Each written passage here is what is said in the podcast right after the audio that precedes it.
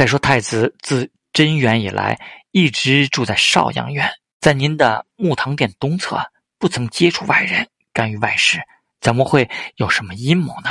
那说坏话、诬陷太子人，巧言欺诈，手段多种多样。